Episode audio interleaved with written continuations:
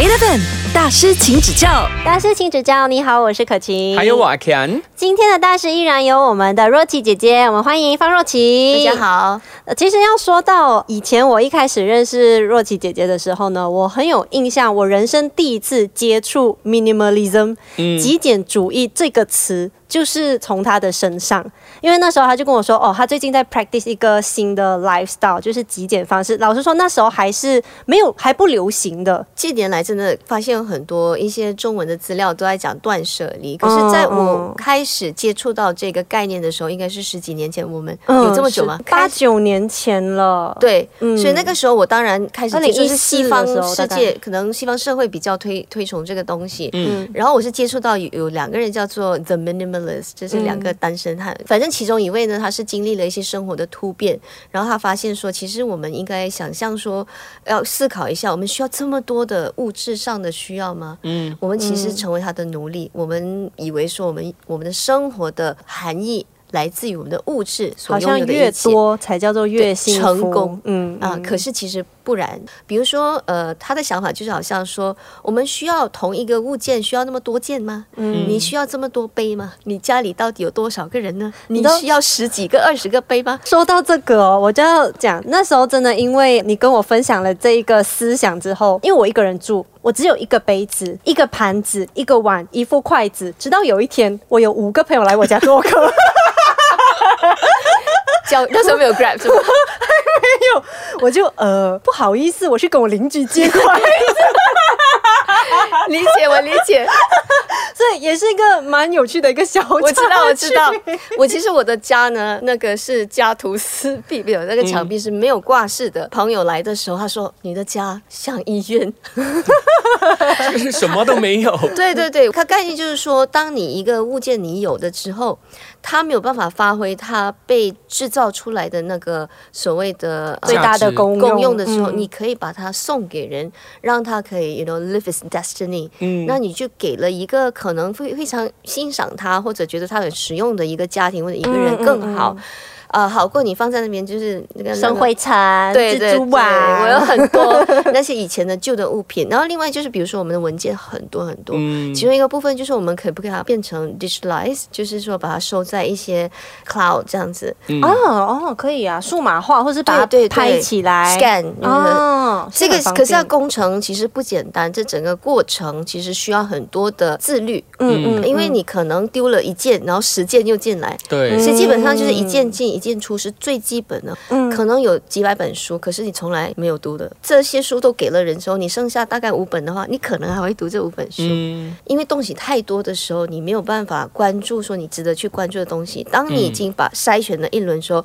把不需要的这些分散你焦点的这些杂物移开之后，你才知道你怎么专注哪一个东西比较重要的。嗯这样的一个想法，它基本上要你聚焦，或者说你要思考什么东西才是你真正生活的本质。嗯然后你会回归到最最最最最基础的，什么东西让你快乐？你知道吗？It takes very little to be happy。很多人就说我要工作一辈子之后我才去旅旅行，其实旅行不是太贵而已。你现在大概有一些积蓄，你就可以嗯说走就走去。嗯及但是时行乐，也也不能够说完全没有规划。我的意思是说，我们不需要，嗯，把这些所谓们可以让我们很快乐的一些事情延后到未来。我们现在应该也可以去享受，也不需要说非常物质化。我觉得这样的一个生活态度很好。大师，请指教。欢迎回来，大师请指教。这里除了有我可晴阿 Ken，还是一样有方若琪。那之前若琪姐姐有说你是呃透过一些西洋那边的一些刊物啊，然后发现说极简主义这一个生活方式。那那时候你有没有看到让你印象特别深刻的一些练习法呢？他们有一个做法，就是说，你大概选一一一段时间，把你所有的东西藏起来。然后在那段时间你需要的时候再去从那里拿出来，你就知道说你最基本需要的是什么。我觉得有一样好的东西，就是到在我接触到这个极简主义之后，我觉得我物质欲非常低。嗯我觉得我不需要说去要表现出我多么有，你知道现在我们都喜欢比较嘛，嗯现在的社会，我觉得我没有这样的一个欲望，我就没有名牌包，那又怎么样？嗯你知道吗？我不需要让大家觉得哦，你有什么东西，然后我可以呃满足到我的那些功能，可以满足到我的需要的话就够了。所以我觉得这是一个很好的一个突破。这物质欲比较低。当我在开始接触这个极简主义生活的时候，那个时候我们的所谓的生态不是太过呃完整，就是说我要给谁，嗯我要丢到哪里，啊我要捐赠去哪里？对，嗯现在可能能有这种二手店了吧？以前真的不晓得要去哪里，因为比如说外国它有 Goodwill，那你就捐出去，然后可能就他们拿去卖，因为有很多东西它可能还是可以用的。觉得那个时候比较难，我到底要给谁？可是现在就更方便了，嗯而且有很多的慈善机构是有在收这些二手的衣服，哦那你就把这些呃，大家可以练习起来了。啊，给给我就好了。我希望我看到我的家就是那种空的空旷的，就是什么东西都没有。真的，你知道我那天我录音啊，我在家录音啊，有回音，超大声，然后我的同事讲你在山洞吗？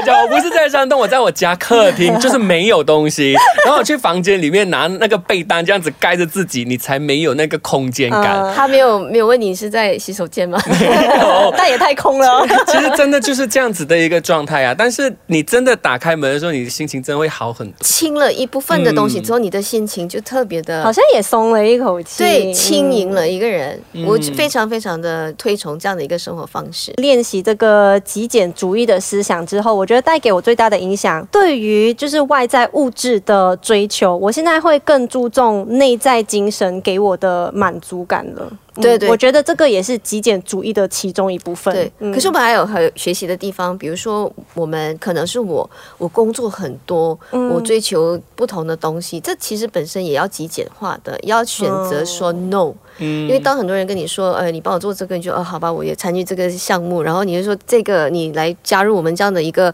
呃计划的时候，你很多时候就说好吧好吧好吧，然后你就觉得说为什么我永远做不完我的事情？嗯极简不只是在物质。在你的工作上也要简化，嗯，这就是人的年纪越来越大的时候呢，要学习减法。对我来说，我也是这样子减的。我现在是很多东西是，只要我当下我觉得我不想做这件事情，就算你来要求我做，我都会勇敢跟你讲我不要做。可是我以前是不会的，对，对你怕人家被对呃觉得失望，或者是我大牌呀、什么之类的。对对，非常的重要，因为人家可以霸占了你所有的时间，那你留给自己什么？这个我自己说给我自己听，嗯我要提醒我自己说，我要规划我好一。规划好我的时间，你甚至需要在你的时间表里面挪出一些时间来给 me time，、呀这个是一定要做的，因为我们都把时间给别人了，嗯，对吧？我们很开心耶，你今天给一点点时间给我们。还好拒绝的精神没有用在我们身上。呃，对啊，对啊，其实我拒绝了好几场的这个论坛哇，那我们很荣幸真耶。因为是这样子，我觉得那些论坛都非常的重要，我的准备功夫要非常的足，也不是说我没有准备这个，只是没有，因为今天上来是比较多是在分享你自己的人生哲学，你的一些方式，嗯，所以那个西东西我觉得要准备的时间更长，我比较重一点啊我必须确保说我的准备非常充足。你对自己的要求真的很高这个没有办法，因为我妈妈教育的。哦。这个部分我们之后也会跟若琪姐姐聊一下哦。Eleven 大师请指教 N F M 大师请指教。今天来到了星期五，还是一样有瓦 Ken，还有我可晴当，然，我们也是有这整个星期呢，跟他聊天聊得很开心的方若琪姐姐。大家好，看到你之前有分享工作的同时，也是在修着双学位，对不对？然后呃你是怎样安排你的时间的？目前为止，对你来说，你你觉得在这一方面会不会很难？之前是双学位，我修完了一个学位，现在我剩我的博士而已。那个时候非常的辛苦，因为我要工作，我要管理一家机构，然后我还要修两个学位。我觉得我的时间的分配要非常非常的精准。嗯，早上的时候，比如说工作时间九到六，嗯，我就是管理公司的东西的工作，然后我的晚上的上课时间是。八点到十点半，就是 weekday 大概有两天，然后周末还有一天，所以就是时间分配你要非常有呃这个所谓的 discipline。嗯因为那个时候我觉得我一定要修完呃硕士，否则的话我博士会受到影响嘛，所以我就非常有这个毅力，我就说一定要把这个博士考好做好。那个时候我就知道说我一定要做这件事情的时候，我就把我家里有一个一个牌放在我的桌子上，它写 With God all things are possible、我每天就看着它，当我觉得不行的时候，我就看着它。，possible 的 possible 可以的，可以的。我当时我告诉我自己，如果我是到了某一个阶段，我的健康受到影响的话，我就真的放下，因为那是最最最重要的，所以健康排第一。对你来说，你觉得当你真的足够想要的话，你真的就会做到吧？这个你是很认同的吧？对对，就要看你的这个嗯所谓 desire，嗯你是不是很想做那个事情？嗯，可是你为什么这么想要？真的，为什么这么拼？这个才是我真正好奇的点。呃，应该说这个是一个契机，我得了一份奖学金，哦那个奖学金是修博士的。然后他来到我面前，我就说就接受吧，因为这是一个很难得的，他是给不同国家的官员去上的。那即便是我不是一个官员，但是因为我做的是东盟工作，嗯这份奖学金也给了我。我觉得这样好的一个机会，我不应该放弃。嗯、然后众多的原因之下，我就只有双休这样子。同时休，我那时候觉得是这个是 humanly impossible，、因为你要工作，你基本上有三样东西，然后自己的生活你要管理，嗯啊，精神压力很大。然后那个时候你说我的动力是什么？啊、我不想说，呃，自我放弃。如果是因为健康的理由我放弃了，那我可以接受。但是如果自己决定说不要接受，不要拿这个奖学金，我往后我会后悔。所以你不能接受自己半途而废这种事情。对我绝对是要尽我最大的能力。之后如果我做不到，我愿意说 I've tried my best，我尽了力，我把最好的给了这个机会。如果最好的还是没有办法完成的话，我可以接受。我觉得我一直在做的一件事情就是超越我自己，我不跟人家比，我跟我自己比。嗯嗯，结果我就当然我的媒体工作结束了，我说看另外的挑战的话。去外国，去印尼，我觉得哇，这个我肯定没有做过，肯定有很多东西学。这是全新的，我就看中那个可能性，然后我说我肯定可以自我超越，因为我从来没有做过。嗯，然后当然我常常说的比喻就是我从一座山爬到呃下到山底了，我要爬另外一座山，所以那个过程是充满着挑战、自我怀疑之类的。嗯，但是当你走出这些未知的，你从另外一端走出来的时候，你就会发现自己是一个全新的一个人，一个蜕变的一个机会。Eleven 大师，请指教。你知道，在这些所谓的国际机构，比如说呃，可能联合国啊，或者是东盟呃这个秘书处工作，你一定要有 advanced degree，所以这个东西也是对我有帮助。如果我还打算在这一方面发展的话，所以其实某个程度上，这些所谓的自我价值提升，是在呃职场上面的一个生存或者是升迁，其实是有做到一定的作用吗？呃，任何一个岗位，嗯即便是你还在从事同一份工作，你一定要在呃，我们现在讲的是 reskill upskill，呃，因为有这个所谓的 AI 的冲击之后，嗯你一定要想这方面的现实的问题。那当你有很多把刀的时候，你不需要每把都利，但是至少你好几把刀。当社会变迁，社会的结构不一样了，经济结构不一样了，可能你的工作受到影响的话，你还有其他的一些技能你可以派上用场。所以我觉得这个自我提升是，呃，无论是你在同一份工作里面，你都要提升自己。那当然，你能够跑不同的跑道，那更精彩了。我觉得这个反而是我鼓励大家的，要尝试 take some risk，、冒险一下。所以特别是年轻人，就很像我接了 DJ 这份工作，所以有一个人跟你讲说，哦，我辞职了，你应该会先恭喜这个人吧？辞职之后要干什么？辞职了之后就就转去了另外一个不同的跑道，这是肯定的，我会为他鼓掌。我说你非常有勇气。嗯，但是每个人的这个底线不一样，嗯，可能他觉得说他喜欢安逸的生活，那也可以，没有说，呃，所谓的这是不好的，我觉得这个人没有什么上进心，也没有，因为看个人的这个所谓的底线在哪里，他对生活的要求，对人生的目标是什么？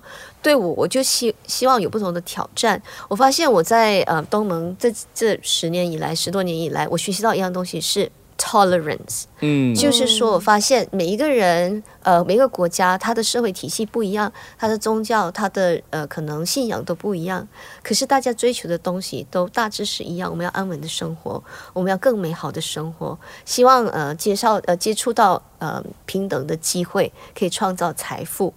呃，这个无论是什么国家人都有这个基本的要求，所以我们就觉得说，可能我有跟你一些理念上不一样，可是我知道你要求的东西跟我很像，嗯我就可以接受你跟我不同的地方在哪里，不会是分歧的地方。就可以求同存异了。对、嗯 b u i l d on commonalities，跟不同的人见面，的确会有不一样的冲一些击你的一个嗯思维。呃，另外，当然你接触不同国家的人之后，你会发现说，其实，嗯。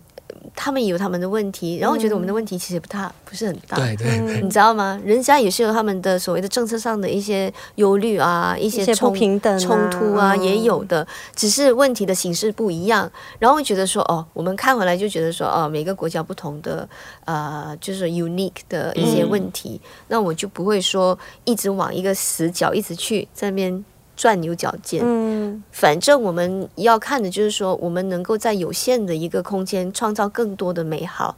所以我觉得非常非常非常鼓励大家转换跑道，看不同的视野。我觉得可以让我们的生命跟我们的工作更加丰富。比如说，呃，怎么样去踏出那一步？嗯，但是需要很大的勇气好。吧，他把我们辞职了。我们要踏出另外一步了。芳姐教我们的，然后到时候你回来的时候，你会该更高兴的请你，因为你的视野更大了，不一样了。Eleven 大师，请指教。